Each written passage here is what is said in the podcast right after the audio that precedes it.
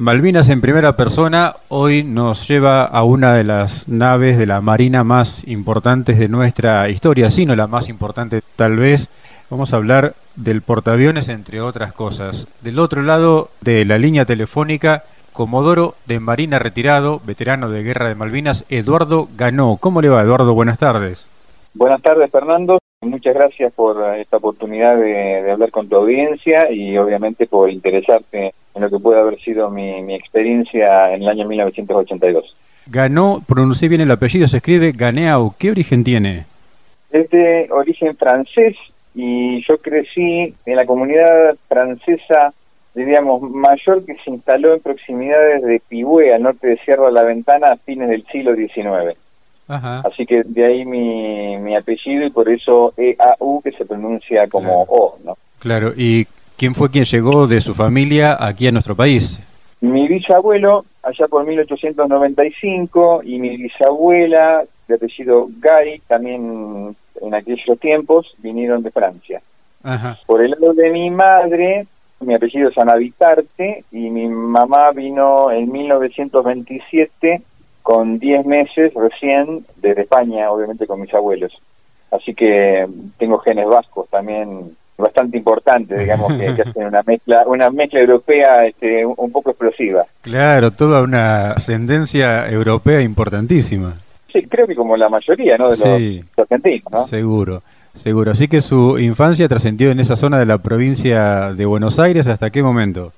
Yo nací en un hospital en Bahía Blanca porque mis abuelos vivían allí, pero después ya hasta los 10 años, finalizados los 10 años, hasta quinto grado, fui a una escuelita rural, 50 kilómetros al oeste de Pigüé, como te decía, entre dos pueblos que se llaman 17 de agosto y Goyena, y ahí había un solo aula, una sola maestra y unos 10, 12 alumnos de primero a séptimo grado que recibíamos las clases de mi recordada y mi querida señorita Teresita Diveche, que fue la que sentó la base de mi vida, ¿no? Claro. Otra historia repetida sería esa también, ¿no? Creo que sí, y vos sabés que yo recuerdo tanto a esa señorita que le dediqué un, una historia, ¿no? que la escribí en dos páginas media por ahí. Espero que no suene demasiado mal el nombre de la historia, se llama Meaderos Señorita, que te la tendría que pasar por privado, porque por ahí contarla se va del plan del programa, pero bueno, es un recuerdo en honor a aquella maestra que con tanta orden, dedicación, paciencia nos enseñaba a esos chicos de, del campo y que me fue la base después de, por lo menos para mí, de lo que fue mi posterior desarrollo personal y profesional, ¿no? ¿Y en qué momento empieza a aparecer en la mente de ese niño bonaerense la idea de apuntar para el lado de las Fuerzas Armadas?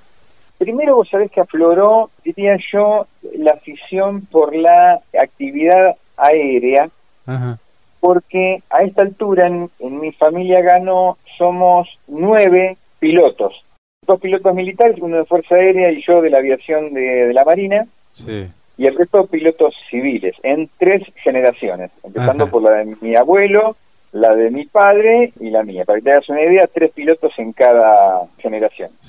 Entonces, a los 12 años, un tío mío que tenía una avioneta, me acuerdo, un Cessna 170, aterrizó en la chacrita donde yo crecí y nos llevó a dar una vuelta con mi padre y ahí experimenté lo que era volar. Luego, a partir de sexto grado, ya con vistas a la secundaria, mis padres se mudaron a Bahía Blanca y allí, en la escuela secundaria, en el Colegio Don Bosco de Bahía Blanca, mi mejor amigo era el hijo de un marino. Y él, en tercer año de la secundaria, hablando de lo que iba a ser nuestro futuro y que íbamos a estudiar, me dice, ¿cómo se te ocurrió entrar a la Marina? Porque yo le decía que no había nada que me convenciera en lo que en ese momento había en Bahía Blanca, que sobre todo eran ingenierías. Bien. Entonces me dice, mira, la Marina, vos andás bien en la escuela, podés ser oficial o suboficial, pero yo creo que si rendís un examen, te preparás, vas a poder ser oficial, tenés que ir a estudiar a Río Santiago, que es cerca de La Plata, haces cuatro años y el quinto año haces el viaje por el mundo en la fragata Libertad.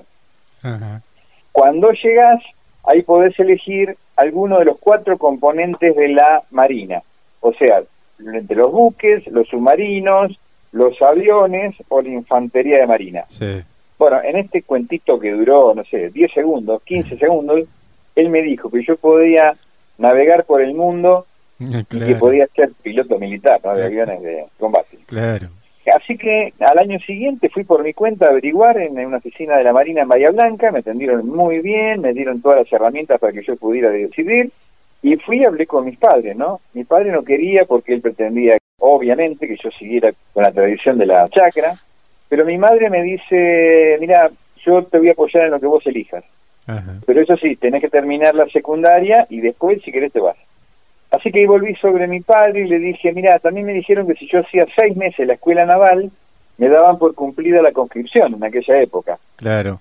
Y ahí vi que mi padre cambió de expresión. Lo cierto fue que al año siguiente, cuando yo estaba ya en quinto año, le pedí ayuda para prepararme para ese examen que sabía que era exigente. Y bueno, me ayudó con una profesora particular y bueno, el 5 de enero de 1977 tomé el tren en Bahía Blanca y vine a rendir examen en la Escuela Naval Militar. Así que fui afortunado de estar entre los 200, creo que fuimos 220 ingresantes, entre 1200 aspirantes, y acá estoy. Mi padre creo que no me tenía fe que yo pudiera durar en la milicia, pero bueno, encontré ahí que la Marina me daba todas las oportunidades, ¿no? Obviamente pagando el precio del esfuerzo y no todo era color de rosa había momentos de alegría y momentos de, tristeza y de mucho esfuerzo y sudor. También de estudio, ¿no? Así es como fui después piloto de aviones de la Marina y volé los aviones que yo quería toda mi vida, quería ser piloto de superetendar. Así que habiendo volado hasta mis 40 años, que fui jefe de la unidad en el año 99 en Bahía Blanca, volé siete años el avión, creo que soy el piloto que más horas de vuelo tienen en esos aviones y bueno, disfruté enormemente esa actividad porque es apasionante y cumplí mi sueño. Bien. Aclaro, en la guerra de Malvinas yo no era piloto porque el curso lo hice al año siguiente. Bien. Pero en el 82 sí estuve destinado en el portaaviones 25 de mayo que no hizo más que incentivar mis deseos de ser piloto. Claro. La única pena fue que durante la guerra, en lugar de estar en actividades relacionadas con la, actividad aérea del portaaviones, me tocó estar en, la, en las máquinas del portaaviones, ¿no? en las catacumbas, en el fondo del portaaviones, cosa que era una, una actividad que no era demasiado de mi agrado, pero bueno, había decidido ofrendar mi vida a la patria, sabía que estaba luchando por una causa eminentemente justa, así que lo que hacía lo hacía bien, porque en ese momento no era momento para duda, ¿no? Había que conformar un equipo. Seguro. Que fue lo que yo más valoro de la experiencia del portaaviones. Claro. Éramos un equipo de 1.500 hombres más o menos. Sí, sí, sí. Así que ese era su destino allá por 1982, el portaaviones, ¿con qué grado? Guardia Marina. Bien. El año anterior yo había hecho el viaje en la Fragata Libertad. ¿Y dentro del portaaviones era la parte de máquinas, técnicamente cómo se llamaría? Yo estaba en una en una división que era de máquinas de prueba. El portaaviones tenía dos hélices, una a estribor, o sea, a la derecha, y otra a babor, o sea, a la izquierda, un eje largo, y cada eje iba a un cuarto de máquinas de proa o de más adelante, y hacia la popa el segundo cuarto de máquinas que estaba relacionado con el eje del otro lado. O sea que eran dos cuartos de máquinas, uno delante del otro, y cada uno tenía unas calderas, unas turbinas, una caja de reducción que movían el eje que iba a cada una de las dos hélices del portaaviones. Así que yo tenía que hacer una tarea técnica, ir a relevar funcionamiento de presiones de vapor, de máquinas auxiliares, de temperatura del agua, tenía que ir a recorrer la línea de eje, verificar la lubricación.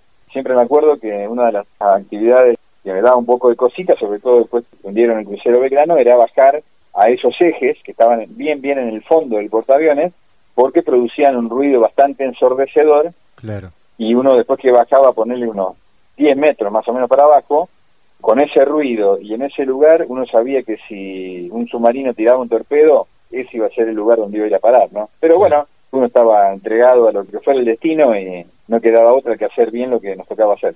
¿A cuánto de la línea de flotación estaba ese sector, Eduardo? Y yo calculo que estaría unos 10 metros abajo. ¿Y el portaaviones se elevaba por sobre la línea de flotación cuánto? Mira, no quiero equivocarme, calculo que la altura era en el orden de unos 40 metros, algo así. 40, 50 metros. ¿Y de eslora cuánto tenía? El portaaviones tenía 220 metros de eslora. Para que te hagas una idea, ¿no? Comparándolo con los portaaviones gigantes norteamericanos, sí. los portaaviones estos de ahora tienen 330 metros. O sea, los de ahora tienen tres cuadras y pico, el nuestro tenía dos cuadras y un poquito más. 220 metros de eslora y desplazaba, o sea, el peso del portaaviones era de 20.000 toneladas. 18 o 20.000 toneladas, depende con el grupo embarcado o no, y podía cargar unos 20 aviones, para que te hagas una idea. Tenía dos plantas motrices, dos motores, me decía. Claro, tenía dos plantas generadoras de poder que movían, una movía un eje del lado derecho y la otra movía el eje del lado izquierdo y cada eje iba a una hélice pero además tenían conexión, no sé si es la palabra correcta, con otros sistemas del barco, tengo entendido, que alimentaban otras cuestiones también, esa potencia de los motores. Sí, sí, sí. Yo estaba en la máquina de proa, la máquina de proa tenía un sistema automático de control de vapor y que estaba preparado para proveerle vapor a la catapulta de lanzamiento de los aviones. Bien. La máquina de proa era la única que proveía ese vapor al sistema ese. Bien. Al mismo tiempo, pues imagínate la propulsión de los buques de aquel entonces, teníamos todavía en aquella época buques de la Segunda Guerra Mundial, imagínate que el portaaviones también era de la Segunda Guerra Mundial. Sí, claro. El sistema de funcionamiento era una caldera que calentaba agua, generaba vapor, el vapor movía una turbina, esa turbina giraba a muy alta velocidad, entonces para bajarla las revoluciones de la hélice necesitaba una caja de reducción, unos engranajes que redujeran la velocidad. Sí. Así que de ese sistema que te acabo de mencionar había dos, uno para el eje derecho y otro para el eje izquierdo. Y el portaaviones, como ya era viejo y el sistema de propulsión estaba algo deteriorado, daba en el orden de unos 18, 18, 20 nudos de velocidad. O sea, estamos hablando de unos 30 kilómetros. A esa velocidad se desplazaba por el mar. Claro, sí, sí. Originariamente el portaaviones daba más de 20 nudos pero viste ya eh, se notaban los vestigios de la antigüedad del portaaviones. De hecho, cuando el portaaviones se retiró, creo que fue por el año 1987 que dejó de navegar, se pensó en cambiarle el sistema de propulsión porque ya eso no iba más y se pretendió ponerle motores diésel, pero bueno, nunca se dispuso el, dinero necesario y nunca se cumplió esa tarea de recambio y bueno, y así fue como terminó muriendo, ¿no? El claro, Claro. Imaginemos, se rompía algo en uno de esos motores. Había que llevarlo a dique seco. ¿Cómo se hacía una reparación de esos monstruos? Hay distintos niveles de profundidad o no o de demanda que tienen las reparaciones como los autos.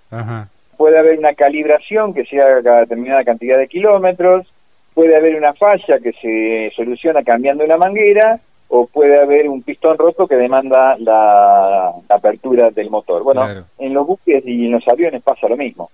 En este caso, el portaaviones tiene una capacidad de solución de fallas a bordo, pero periódicamente, como todos los medios materiales, necesitan de un mantenimiento que solucione las fallas que se fueron produciendo en el periodo anterior y al mismo tiempo haga una recorrida previendo que no se produzcan fallas en el futuro. Bien. En el caso del portaaviones, hubo inclusive fallas a bordo que se iban solucionando con el personal de a bordo. Imagínate que yo, por ejemplo, en las máquinas de proa, donde yo estaba, eran en el orden de, creo que éramos en el orden de 30 personas y había otro tanto en las máquinas de popa, o sea que en el orden de 60, 70 personas estábamos nada más que en la parte de propulsión. Claro. Después todo lo que eran bombas y máquinas auxiliares había otro tanto. Otro grupo se dedicaba al control de averías, todo lo que son las bombas de achique y de incendio, en caso de que hubiera inundaciones o incendio a bordo, ¿no? Digamos, los bomberos de a bordo, para que sí, una idea. Sí, claro. Toda esa gente pertenecía al departamento máquinas, que es una parte importante de la tripulación de a bordo del buque. No estoy hablando del grupo aéreo embarcado que viene solamente cuando el buque sale a navegar. El resto de la tripulación del portaaviones está permanentemente a bordo. Correcto. Y en el año 1982, ¿cuándo comenzó la situación especial, llamémosle entre comillas, para el personal del portaaviones? Porque obviamente fue mucho antes del 2 de abril. Mira, yo cuando volví de la Fragata Libertad yo quería ser piloto y me mandaron a Punta Indio a hacer el curso, pero cuando se recuperaron las Malvinas el 2 de abril, yo no estaba embarcado. Yo estaba en Punta Indio, había empezado el curso de piloto. ¿Qué pasó? Allá por el 8 de abril se supo que ya la flota británica había puesto proa al Atlántico Sur. Entonces se ordenó cubrir, o sea, completar las tripulaciones de todos los buques de la flota porque teníamos que ir al combate. Claro. Imagínate que los buques normalmente están con gente al 80%, más o menos por ahí, porque todas las funciones de armas en tiempo de paz en general no se cubren, porque las armas en el mar, todo lo que es el, almacenamiento de munición, se deteriora, estando por las cuestiones de salinidad, de temperatura y de humedad en el ámbito marino, provoca que se deterioren las armas. Entonces, a la hora por ahí de usarlas, si las tuviste todo el tiempo enmarcado, pues estaban oxidadas, o sea, eh, amojosadas, bueno. Entonces, en general, las armas en tiempo de paz, como no vivimos en guerra, están en tierra, en lugares de especial acondicionamiento de temperatura y presión y humedad. Sí, sí. Cuando ahí se ordena cubrir todos los puestos de combate, claro, hay que marcar la munición, hay que agregar personal de servicio para atender a esas personas, hay que asegurarse de que las máquinas funcionen las 24 horas del día y en situaciones extremas. O sea que había que completar la tripulación del portaaviones. Y así es como a mí me sacan con otros dos compañeros, nos sacan del curso de piloto, a mí me mandan al portaaviones, a otro compañero lo mandan a la corbeta Guerrico, en la corbeta Guerrico había un compañero de mi promoción que había estado en la recuperación de las Islas Georgias y en Gridviken sufrió el impacto de una esquirla del fuego británico y perdió un ojo. Así que este otro compañero fue a reemplazar al anterior y el tercero fue el crucero Belgrano y lamentablemente perdió la vida en el crucero Belgrano. ¿no? Así que bueno, la lotería para mí fue favorable y bueno, lamentablemente viste no deja de ser uno y las circunstancias y la buena suerte, más allá de lo que pueda hacer para luchar por sus propias cosas. Eh, entonces, destinado al portaaviones y a partir de ahí, ¿qué actividades? Yo llegué el 9 de abril al portaaviones y creo que fue el 13 o el 14, pasé mi cumpleaños a bordo ahí, embarcado, haciendo conocimiento de buque, imagínate que es un buque gigante para conocerlo, para poder estar embarcado, sobre todo si íbamos a la guerra, no podía estar yendo a visitar a mi familia, que estaba, a mis padres que estaban ahí en Bahía Blanca a, 30 kilómetros de la base. Así que salimos a navegar después de eso, ya sabiendo que los británicos venían para Malvinas. ¿Y ya con su rol asignado dentro del portaaviones? Sí, sí, sí, sí, yo tenía esas funciones que te comenté en el cuarto de máquina. Bien y después era responsable del control administrativo del personal de la gente que trabajaba en ese cuarto de máquinas que te comenté. Bien. Después de eso fuimos hacia el sur, después volvimos a entrar porque hubo una falla de una de las máquinas, después salimos, bueno, y ya ahí fue que hacia el 30 estábamos en la zona de operaciones al norte de Malvinas, enfrente de lo que sería Puerto Deseado, para aquellos que recuerdan el mapa, ¿no? frente a la provincia de Santa Cruz, o sea, al norte de las Islas Malvinas y al oeste de las Islas Malvinas. Sí. De alguna forma tratando de detectar antes que los británicos dónde estaba la flota británica. Y bueno, ya es bastante conocido y comentado lo que pasó en un ataque frustrado del primero de mayo o el 2 de mayo a la mañana, después lo que pasó con el crucero Belgrano, y luego de que se supiera lo que pasó con el crucero Belgrano y se constatara realmente la presencia de los submarinos nucleares británicos, ahí el comandante de la flota, como el comandante de operaciones navales, porque decidieron enviar al portaaviones hacia aguas menos profundas en proximidades de la costa de, Puerto Deseado, porque los submarinos, si se acercan a la costa, se vuelven vulnerables porque son fáciles de ver, hacen estela. Claro. O sea que con las aeronaves del portaaviones era posible detectar los submarinos nucleares si se aproximaban al portaaviones. Y ahí la idea era que se aplicara el concepto de flota en potencia, que si bien uno no empeña la flota para mandarla al combate, el hecho de conservarla genera un riesgo para el oponente que lo obliga a contenerse, en aquel caso, al desembarco, ¿no? En, las Islas Malvinas. Bien. Eso se trató de cumplir eh, todo el tiempo que se pudo. En principio se logró ese efecto, pero bueno, ya cuando los británicos después constataron que los aviones del portaaviones habían sido enviados a Río Grande, obviamente ya el portaaviones dejó de ser amenaza porque no tenían las aeronaves. Las armas del portaaviones son los aviones embarcados. Claro. Así que, si bien estaba la posibilidad de que los aviones siempre regresaran a bordo, en particular estaban empeñados operando desde Río Grande y atacando a la flota británica en San Carlos, ¿no? Junto con los aviones de la Fuerza Aérea. Claro. La situación del 1 de mayo o del 2 de mayo en la madrugada, como usted refiere, ¿es definitivamente la falta de el aire en movimiento necesario para la propulsión de los aviones lo que impidió el ataque? Bueno, yo puedo dar fe de cosas que vi. Sí. Yo vi el mar planchado y veía que el portaaviones no se movía. En algún momento yo salía a la cubierta cuando terminaba mi periodo de guardia sí. y el Atlántico Sur era una pileta. Eso es una verdad. Después, yo estaba en las máquinas sí. en esos dos días en oportunidades donde se ordenó máxima velocidad del portaaviones.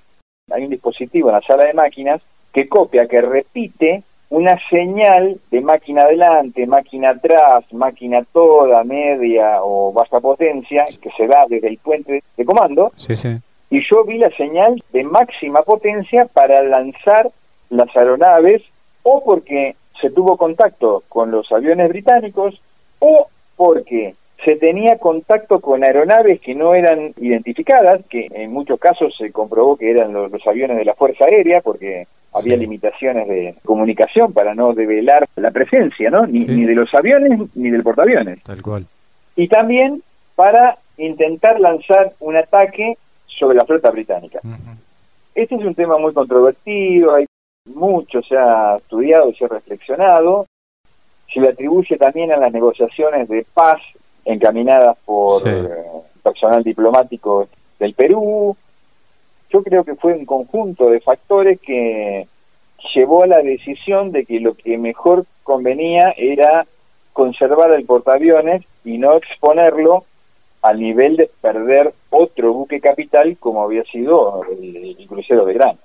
Sobre todo cuando el 2 de mayo a la mañana se tuvo un contacto con un avión Harrier que se acercó al portaaviones y permitió, digamos, de alguna forma concluir que se había perdido la sorpresa que se tenía hasta ese momento. Claro. Entonces, sinceramente, habría que estar en la cabeza del almirante Lombardo, y que era el comandante de operaciones navales, y del almirante Alara, que era el comandante de la flota de mar, que estaba a bordo del portaaviones, para saber exactamente qué fue lo que llevó a la decisión o de resignarse a no hacerlo porque no se podía, que efectivamente esa situación se daba porque el viento no alcanzaba para poder lanzar los aviones con la munición necesaria y el combustible necesario para poder llegar a la flota británica para atacarla, o si predominó algún otro factor diplomático que llevó a, a, ser más conservador a la hora de empeñar un buque capital como el portaaviones, con todo el riesgo que implicaba, y quizás todavía alguna posibilidad de que se diera, digamos, una neutralización del conflicto para que no, no escalara ¿no? a mayor violencia por intermediación extranjera con el gobierno británico. Así es. Así que supongo que esto vos habrás escuchado bastante. Sí, sí. Yo trato de comentarlo en forma general.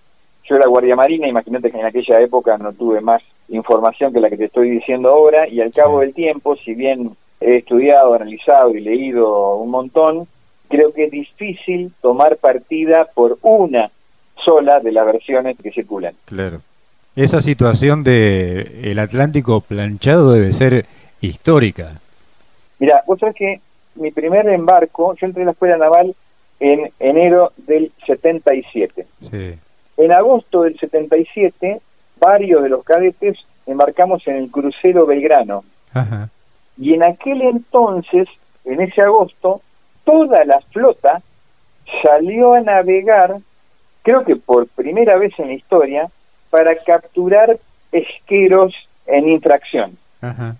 En aquella época los pesqueros eran de la Unión Soviética por un lado y españoles por el otro. En esa redada de agosto del 77 se capturaron nueve buques. No sé si todos nos hundieron. En esas circunstancias, un día estaba de guardia en el puente de señales del crucero, en lo más alto del crucero Belgrano, y había mar 7, en una escala de 10, mar 7 son olas de, para que te hagas una idea, como de 10 metros. El crucero Belgrano tenía lo que se conoce la superestructura, que es la parte que está arriba del agua, ¿no? Donde la parte, digamos, que se ve, la parte más cuadrada del buque que se ve tratando de, hablarle a la, gente en, el lenguaje coloquial. Y delante de eso, el crucero Belgrano tenía tres torres de tres cañones cada uno adelante y dos torres de tres cañones atrás. La tercera torre llegaba más o menos a ponerle cerca de un cuarto, un tercio de la longitud del crucero, que eran 180 metros. O sea que estamos hablando de, en el orden de 50 60 metros. El crucero belgrano con esas olas se metía debajo del agua y te digo que parecía un submarino. Eso te lo digo para contrastarlo claro. con lo increíble que se dio en ese primero de mayo eh, o 2 de mayo a la mañana, en ese mismo lugar, ¿no? Que donde te acabo de contar lo que yo viví cinco años antes. Sí, sí, claro. Tremendo, por eso le decía, una situación histórica que realmente la naturaleza aportó a un, una bisagra en la historia, tal vez. Sí, creo que sí. Para la gente por ahí que no conoce cómo funciona un portaaviones, el nuestro llevaba, como dije, en el orden de 20 aviones. Bueno, los aviones necesitan despegar despegan hacia la proa del portaaviones con determinada velocidad. La velocidad depende del peso que tiene el avión. Y el peso del avión consta de, del peso que tiene vacío, el peso de combustible y el peso de las armas que cargue. Las armas que carga tienen que ser de determinado tamaño y cantidad para asegurar cierta probabilidad de producirle daño al blanco al que se le tira. El combustible tiene que ser el necesario para volar hasta el blanco y regresar al portaaviones o ir a otro aeropuerto en, tierra si lo hubiera. Sí, sí. Entonces, para ese peso del avión, en este caso para poder atacar a la flota británica después de todo el fuego al que iban a estar sometidos los aviones, los aviones tenían que despegar con determinada configuración de bombas, necesitaban determinado combustible para llegar a atacar a la flota británica y por eso necesitaban determinada velocidad en el borde de la prueba del portaaviones. ¿Cómo se alcanza esa velocidad? Muy bien, Primero con la potencia máxima con la que despega el avión, que tiene una carrera más o menos de unos 50 60 metros. Después con la catapulta, que lo impulsa hacia adelante con fuerzas. Ya explicamos hoy cómo la caldera y las máquinas en las que yo estaba generaban vapor para ese pistón que enganchaba el avión y lo mandaba hacia prueba. La tercera velocidad es la velocidad del buque, que dijimos que tenían el orden de 30 kilómetros. Y la cuarta velocidad que se suma es el viento real que hay en el lugar. Porque el portaaviones gira, se pone proa al viento y aprovecha el viento real para sumarlo a todos los vientos anteriores. Con esa velocidad en el despegue, para ese peso que tiene el avión, puede volar casualmente, ante esa falta de viento que había en ese momento, era que los aviones no podían despegar con el armamento necesario y el combustible para llegar hasta los británicos que habían sido detectados por un avión tracker en el día anterior, en la noche anterior. Más claro imposible. Así que, ¿qué te puedo decir? Era muy interesante a bordo los zafarranchos de combate. Nosotros dormíamos vestidos. Claro. La linterna era un artefacto de primera necesidad. Imagínate que si había un ataque, una de las primeras cosas que se pierden es la electricidad. Entonces había que poder, por ejemplo, moverse dentro del buque, semejante buque, con una luz que te permitiera evacuar el buque. O sea que la linterna era un elemento esencial. Lo otro esencial era el salvavidas. El salvavidas venía en un paquete con un cinturón y también dormíamos, y yo me acuerdo que dormía con el cinturón del salvavidas puesto, porque durante las 24 horas del día, en cualquier momento, había zafarrancho de combate. Claro. Y lo que recuerdo que en esos zafarranchos de combate, hace unos años, no hace mucho, había un programa de radio que era una propaganda, ¿no? Y esa propaganda tenía una música de fondo que decía gan, gan, gan, gan, gan, gan, gan, y a mí cada vez que la escuchaba se me paraban los pelos porque era la alarma de ataque aéreo. Entonces, cuando sonaba la alarma, todos nos teníamos que levantar donde estuviéramos, teníamos que ir a cubrir el puesto de combate, yo tenía que ir desde el sollado, como se dice, el dormitorio, al cuarto de máquinas a cubrir mi puesto de combate. Y a los dos minutos, todos teníamos que estar en puesto de combate y se cerraban todas las puertas del portaaviones para clausurar todos los espacios para que en el caso de que hubiera una bomba no o un ataque solamente lo que se inundara fuera lo que tenía el agujero del artefacto que había explotado y el resto conservara la sustentación del buque. Se lo ponía estanco, digamos. Claro. Yo no me acuerdo, ¿vos estuviste en Malvinas? No, no. No, pero bueno, has entrevistado a muchas personas que te habrán contado algo de esto también, imagino. Sí, tengo un amigo personal sobreviviente al hundimiento del crucero. Bueno, ellos vivieron eso en carne propia, por suerte yo no experimenté tamaña situación, pero bueno, vivíamos pensando en que eso se podía dar, o sea, éramos un buque de, guerra. Sí, sí, claro. Y repito, ¿no? O sea, de los mejores recuerdos que tengo, éramos un equipo de 1.500 personas. Claro.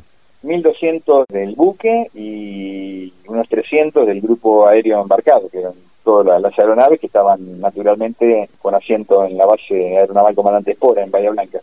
Porque no eran solamente los cazas de ataque, sino también tenía otra dotación de aeronaves el portaaviones. Claro, estaban los aviones de ataque, eran los aviones A4U Skyhawk, que cumplían dos funciones operativas. Una era poder atacar la flota británica y la otra era hacer la defensa aérea, o sea, poder interceptar aviones ingleses que se aproximaran al portaaviones. Y hay una tercera función que a veces de la cual no se habla y no se valoriza demasiado, era que había dos aviones que eran buques tanque.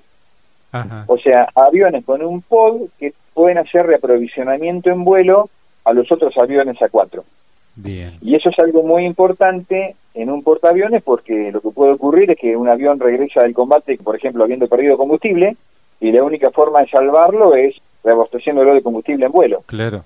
Lo que puede ocurrir también es que venga con muy bajo, por ejemplo, cantidad de combustible, intenta aterrizar, fracasa, por lo que fuera, y entonces tiene que reabastecerse para poder seguir intentando aterrizar. Claro. O tiene que reabastecerse si no puede aterrizar a bordo porque, por ejemplo, se encrespó el mar, el portaaviones se mueve demasiado, no se puede operar con los aviones a bordo y hay que darle combustible para que vaya una alternativa en tierra. Bien. Así que esos dos aviones reabastecedores de combustible cumplían un rol que es esencial en todos los portaaviones. Y después estaban los aviones tracker. Los aviones tracker eran los aviones antisubmarinos, de guerra antisubmarina y de exploración.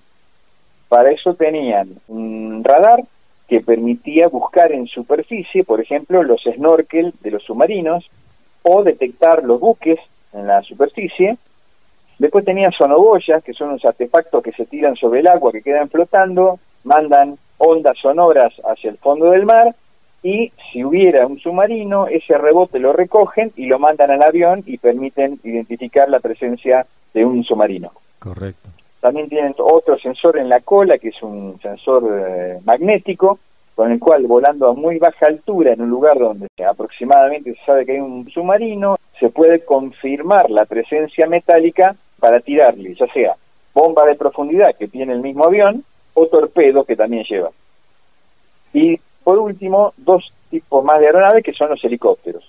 Eh, un helicóptero mediano como los helicópteros Que tenía un rol no solamente de transporte pesado o mediano, sino que eran helicópteros antisubmarinos que podían arriar un sonar. Un sonar, para que se hagan una idea, es como un radar. El radar funciona en, el aire, en la atmósfera. El sonar, imagínense, es un radar que está dentro del agua y emite ondas sonoras en el agua y que les permite, después que las manda, recibe el rebote si es que hay un contacto. Entonces, el helicóptero Sikin podía con un cable arriar el sonar, ponerlo a determinada profundidad y mandar esas ondas sonoras para tratar de detectar la presencia de un submarino. Es el sistema de detección que tiene el propio submarino, digamos. El submarino también tiene ese mismo sistema, obviamente, y los buques también, ¿no? O sea, sonares pueden tener los eh, buques, los submarinos y los helicópteros. Correcto. Y después estaban los helicópteros livianos, eran los helicópteros Saluet, que cuya tarea principal era muy, muy, muy importante, que era la de seguridad durante las operaciones de vuelo. Era un avión, un helicóptero liviano, chiquito, para hasta seis tripulantes, que cada vez que había operaciones de vuelo, ellos eran los que despegaban y siempre estaban volando al costado del portaaviones, porque si se daba el caso de que algún avión se fuera al agua, esos helicópteros tenían la función de rescatar al piloto, con nadadores de rescate.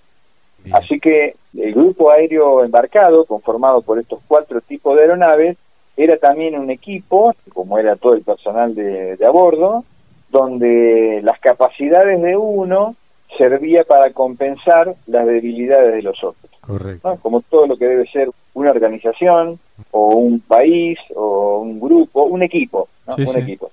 Me decía que la seguridad al portaaviones se la daban los A4Q también en cuanto a la posibilidad de entrar en combate con patrullas de Harriers, pero ¿tenían algo de artillería también antiaérea, por ejemplo, en el portaaviones? Sí, sí, sí. Había eh, cañones de 40 milímetros y de 12,7, pero bueno, eso si bien estaba, porque todo sirve, ¿no? A la hora de ser atacado todo sirve. Sí. Eran cañones relativamente confiables, cañones Boford de una marca muy conocida. Sí, sí. Pero de una tecnología muy vieja que hacían que todo fuera manual. Entonces, la probabilidad de, derribar un avión creo que hubieran sido, o eran, ¿no? Relativamente muy bajas. Aunque todo sirve, ¿no? Aunque más no sea para distraer al piloto que ataca. Así es. Eduardo, retomamos un poco aquella situación que quedó en cuanto al portaaviones en aguas más seguras tras la presencia reconocida de submarinos nucleares. Después de ahí, ¿cómo siguió la historia para el 25 de mayo? El portaaviones fue progresivamente subiendo desde la altura de Puerto Deseado, en proximidad de la costa, pasó frente al Golfo Nuevo con una exhaustiva búsqueda que hicieron los aviones tracker para asegurarse que en esa boca del Golfo Nuevo no hubiera un submarino estacionado que pudiera interceptar al portaaviones, porque ahí el submarino se podía acercar más a la costa. Bien. Y después se navegó en el Golfo San Julián, ¿no? O sea, entre lo que es Península Valdés y Viedma, o sea, el sur de la provincia de Buenos Aires. Sí, sí. En esa zona, cuando se recorría desde Puerto Deseado al Golfo Nuevo, ahí un avión tracker detectó un submarino y le tiró un torpedo. Y después hubo otro torpedo, si mal no recuerdo, que se tiró en proximidades del Golfo San Matías a otro submarino que también fue detectado por otro tracker. Y después, obviamente, con la desclasificación de información de seguridad británica, se pudo confirmar que los submarinos efectivamente habían estado en esas posiciones, ¿no? Sin poder confirmar impacto. El impacto nunca se pudo confirmar. Se lanzaron los torpedos y no hubo observaciones en el agua, no hubo indicios de que los submarinos hubieran sido hundidos o alcanzados o detectados. No obstante, algunas versiones dicen que hay uno de esos submarinos que tuvo una especie de impacto de formación en su casco que podría haber sido el de un torpedo que no explotara. ¿Y en qué momento pasa a situación, digamos, de quedar fuera de despliegue, fuera de las acciones? Bueno, a fines de mayo entramos a Puerto Belgrano. No me acuerdo exactamente la fecha, pero en el orden de unos 15 o 20 días antes del 14 de junio, entramos a Puerto Belgrano.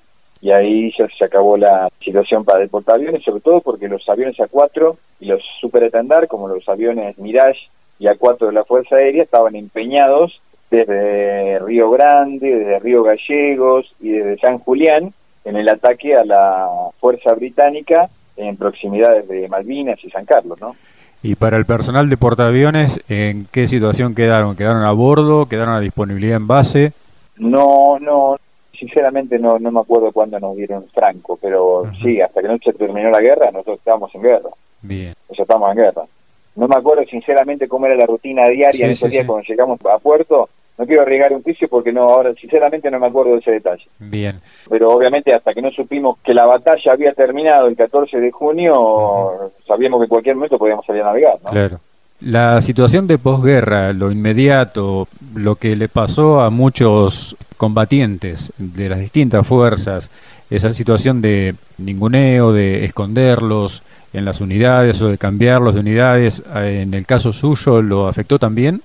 No, a mí no, no. Yo soy profesor en la Escuela de Guerra Naval desde el año 2013, que es cuando me retiré, ¿no? Sí. Y doy una materia que se llama toma de decisiones en incertidumbre y que antes se llamaba estrategia. Entonces, esos conocimientos que yo fui adquiriendo desde que estudié por primera vez eso en el año 98, a mí me permiten abordar la cuestión de Malvinas con una perspectiva un poco distinta que la mayoría que ha sufrido los embates de acción política, periodística, distintas influencias internas y externas, que en buena medida han deformado varias cosas, me parece a mí. Acá estoy dando una opinión, ¿no? Sí, sí. De mi perspectiva. Yo, Fernando, accedí a esta charla porque creo que lo que podemos charlar de ahora en más está fundamentalmente orientado al futuro, que a mí es lo que más me importa. Me importa lo que me queda de vida, me importan mis hijos, mis nietos, el resto de los argentinos, o sea, un país que tiene todo para ser un país exitoso, que hoy día tiene problemas, entre otras cosas porque nos cuesta abordar la cuestión de Malvinas con una perspectiva, diríamos, eh, orientada al futuro. Es como que yo siento como que nos quedamos en el pasado, ¿no? Y nos lamentamos y que somos víctimas.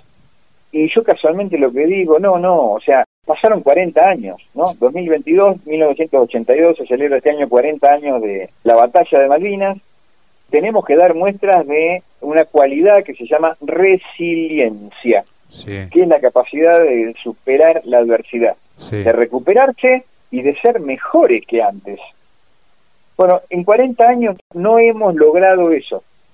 Entonces, la cuestión de Malvinas, yo voy a tratar de rescatar más allá de los distintos motivos políticos que hayan llevado a aquella decisión de recuperar las Malvinas por medio de las Fuerzas Armadas, la causa por la cual se combatió después de 149 años de ocupación y usurpación británica fue una causa eminentemente, definitivamente justa. Por derechos históricos, la Argentina tiene derecho a considerar suyas a las islas del Atlántico Sur, las Islas Malvinas, Georgia del Sur y Sandwich del Sur. Esas islas y el mar que circunda tienen un valor impresionante que los argentinos no conocemos porque entre otras cosas nos cuesta mirar el mar. ¿no? Vos sos de Las Flores, una zona agrícola-ganadera importante del país, yo me crié, como te dije, cerca de Bahía Blanca, de Pigüe, lo mismo, una zona agrícola ganadera. Los argentinos estamos acostumbrados al asado, pero poco a comer merluza, calamar y corvina. Entonces, no nos damos cuenta que en esas islas, que por derecho internacional permite reclamar o permite tener derechos de soberanía sobre los recursos que hay alrededor, tiene en esas islas, para que te hagas una idea, 2.600.000 kilómetros cuadrados de usurpación. 15.000 kilómetros cuadrados son las islas.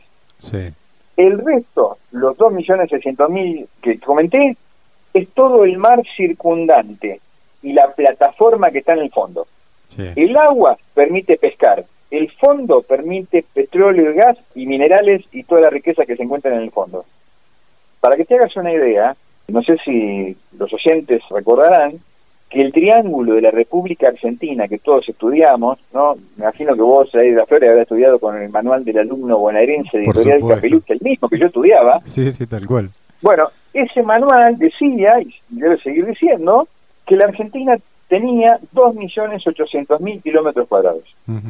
Por eso es que todo argentino debe saber que los británicos nos usurpan casi otra Argentina en el mar. ¿Y cuándo empezó eso? Eso empezó en diciembre de 1982, cuando se modificó la ley del mar por una convención internacional donde hubo acuerdos de la mayoría de los países del mundo, se determinaron los límites de la jurisdicción marítima y se extendieron los límites hasta esta superficie que te estoy diciendo. Entonces, espero no, no abrumarte y, no cansarte ni, cansar a la, la No, no, por favor. En 1833, cuando los británicos echaron a Luis Bernet y lo mandaron de vuelta a casa, las islas valían por esos 15.000 kilómetros cuadrados que comenté de tierra. Y las ovejas que pudiera haber ahí después, y las focas y las ballenas que había en las inmediaciones. Hasta 1982, la zona económica exclusiva de mar estuvo en duda y disputada, pero en diciembre de 1982 con esa ley del mar, esa superficie de 15.000 kilómetros cuadrados se extendió a 1.800.000 kilómetros cuadrados. Y cuando ahora después, nosotros habiendo constatado en el año 2009 que hicimos la presentación y que fue confirmado en el año 2016 y 2017 la extensión de la plataforma continental, o sea, del fondo, el límite, esa jurisdicción que en el 82, en diciembre del 82, se extendió 1.800.000, pasó a ser de 2.600.000 kilómetros cuadrados. Los argentinos en general no sabemos esto. Entonces no podemos poner en justa dimensión el valor de lo que estuvimos disputando en el año 1982. Estuvimos disputando algo nuestro, algo que era muy valioso para nosotros y para nuestra posteridad. Por eso que yo creo que todo argentino de ley hoy me parece a mí que lo, lo mejor que puede hacer es decir, bueno, perdimos aquella batalla, la guerra no terminó. La única causa que se pierde es aquella que se da por terminada. Y todo argentino tiene que conservar ese deseo de mantener viva la llama de las islas Malvinas, Georgia del Sur y Sandwich del Sur, que van a ser cada vez más importantes, no ya para nosotros, sino para nuestros hijos, nuestros nietos y nuestros descendientes. Y sobre todo mirando más al sur con el sector antártico incluido. Bueno, eso es otro tema. O sea, mucha gente habla de la Antártida, pero no logra ver en el mapa que no hay derechos sobre la Antártida, o es muy difícil reclamar derechos sobre la Antártida, si no tenemos las Islas Malvinas, Georgia y Sandwich. Claro. Porque casualmente el sector antártico argentino el 90% queda delimitado por los extremos de las Islas Malvinas y las Islas Sandwich. Y para sumar un número más, pero para que veamos qué importante es, el sector antártico argentino, subtendido desde el oeste con la altura de los Andes al este por las Islas Sandwich, comprende un millón de kilómetros cuadrados de tierra y 2.800.000 kilómetros cuadrados de mar, con el mismo criterio que mencioné antes, el agua y el fondo. Lo que usurpado es 2.600.000 por el Reino Unido en las islas. En la Antártida, lo que está por determinarse en algún momento de quién va a ser, son un millón de kilómetros cuadrados terrestres que reclamamos los argentinos y 2.800.000 kilómetros cuadrados de mar. O sea, igual a la Argentina del triángulo terrestre en el que estamos parados.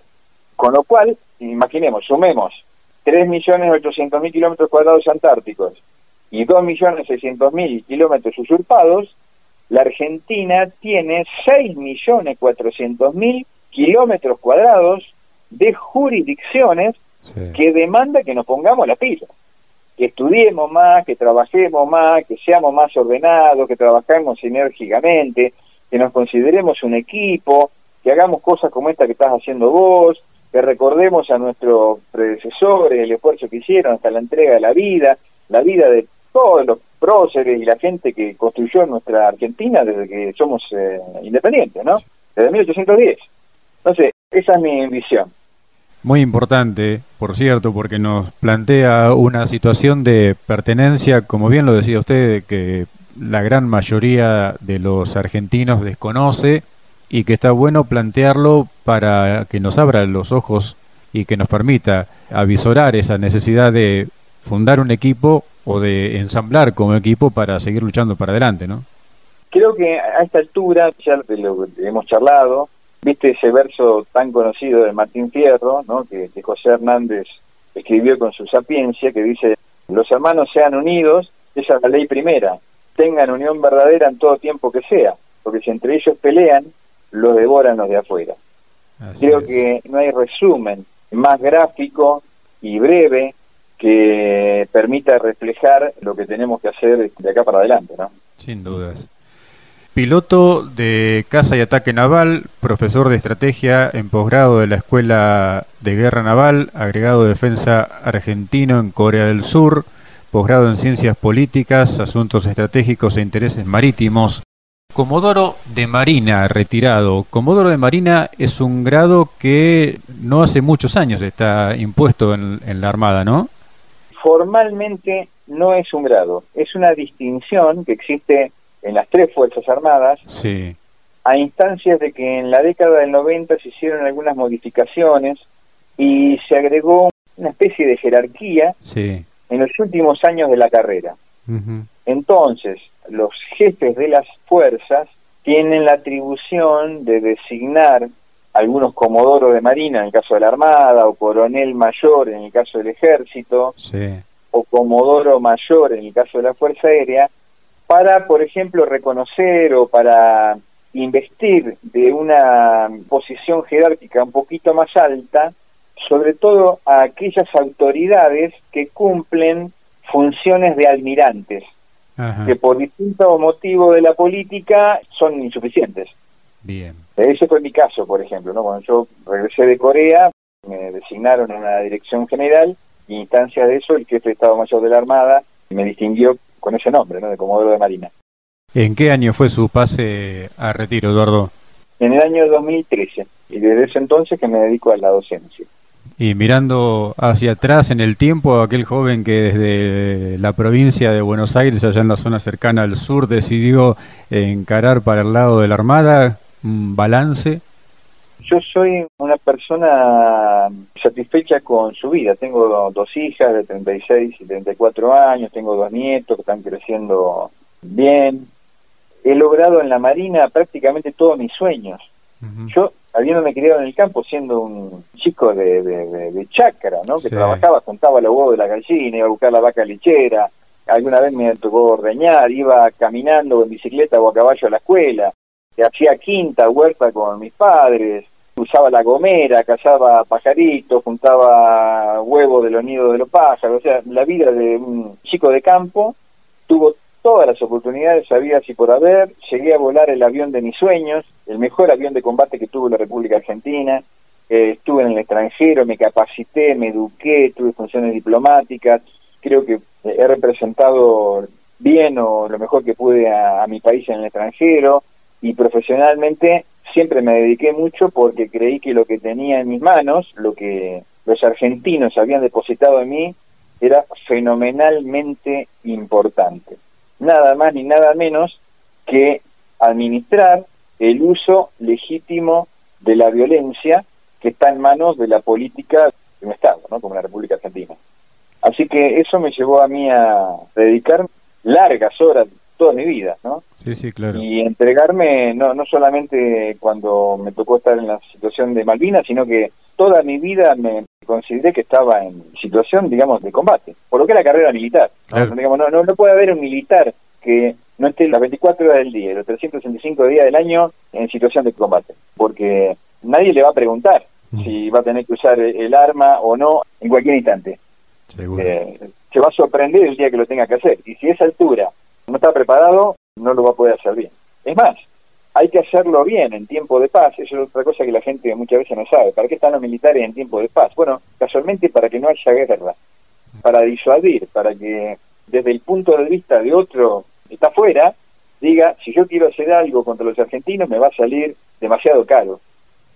Por eso que yo volaba un avión de combate toda mi carrera y permanentemente estaba pensando en qué tenía que hacer para ser mejor en el empleo de las armas que estaban a mi cuidado, ¿no? O en mi función. Seguro.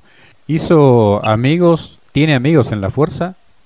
Sí, sí, la mayoría de mis amigos son de la escuela secundaria en Bahía Blanca, tengo vínculos con compañeros de la escuela primaria del campo, tengo familiares en la zona donde dice de Pigüé y después la mayoría de mis amigos son de la Marina, ¿no? Tanto aviadores como de superficie, submarinistas o infantes de Marina. Si tuviera que elegir de nuevo, piloto aeronaval o barquero. Hago toda la vida como salió. Repito todo lo que hice. Bien. Soy convencido de que nadie mejor que uno toma las mejores decisiones a cada momento y es difícil o imposible, ¿no? Eh, figurarse qué hubiera pasado si hacía otra cosa porque esa situación es irrepetible. Entonces, una vez que a, mí me pasa algo, decido algo, o hago algo, o hice algo, ya no hay vuelta atrás, ¿viste? Vamos por lo que queda, vamos por lo que hay adelante, vamos por el futuro. Bien. Este es el mensaje más importante de esta charla y por eso te agradezco tanto, Fernando, que estemos charlando. ¿eh? O sea, ¿qué es lo importante? Mira, una gesta, como se le llama a la gesta de Malvinas, es una acción muy, muy importante transcurrida por una causa muy importante. Héroes son hechos excepcionales de personas que hacen un gesto muy especial, aún hasta el costo que puede representar su propia vida. La gesta de 1982 fue efectivamente una gesta porque hicimos algo intentando cambiar una historia de usurpación británica. Lo segundo que quiero dejar claro es, yo no soy un héroe, soy sencillamente un veterano de guerra por haber estado en aquella situación, embarcado en un ámbito donde se consideró que era parte del teatro de operaciones en la guerra de Malvinas, pero a mí no me tocó hacer ningún hecho heroico, como sí los hay en muchos otros casos, de gente que estuvo en las islas, en tierra, de pilotos que sobrevolaron y usaron sus armas sobre la flota británica bajo el fuego enemigo, y gente que sufrió calamidades como fue, por ejemplo, el naufragio del crucero Belgrano. Por eso a mí no me pasó, o sea que yo no soy un héroe, pero sí vale la pena recordar a todos aquellos que hicieron algo tan importante, que fueron parte de la gesta de Malvinas y que eh, estuvimos haciendo algo por esa causa que es tan justa, que es la soberanía de nada más ni nada menos que 2.600.000 kilómetros cuadrados usurpados por el Reino Unido y que se extienden, como vos dijiste, a todo lo que es la jurisdicción antártica de un millón de kilómetros cuadrados terrestres y 2.800.000 kilómetros cuadrados marítimos. Tenemos que agradecerle muchísimo a José Calzada, veterano de Guerra de Malvinas también, que intermedió para la posibilidad de esta charla, Eduardo. Sí, José, sí, sí, es de mis pagos allá, de Bordenave, la zona de 17 de agosto, Bordenave, de Regueira, donde yo crecí, donde estaba esa escuelita rural que te comenté antes. Y también integrante de la dotación del portaaviones. Tal cual.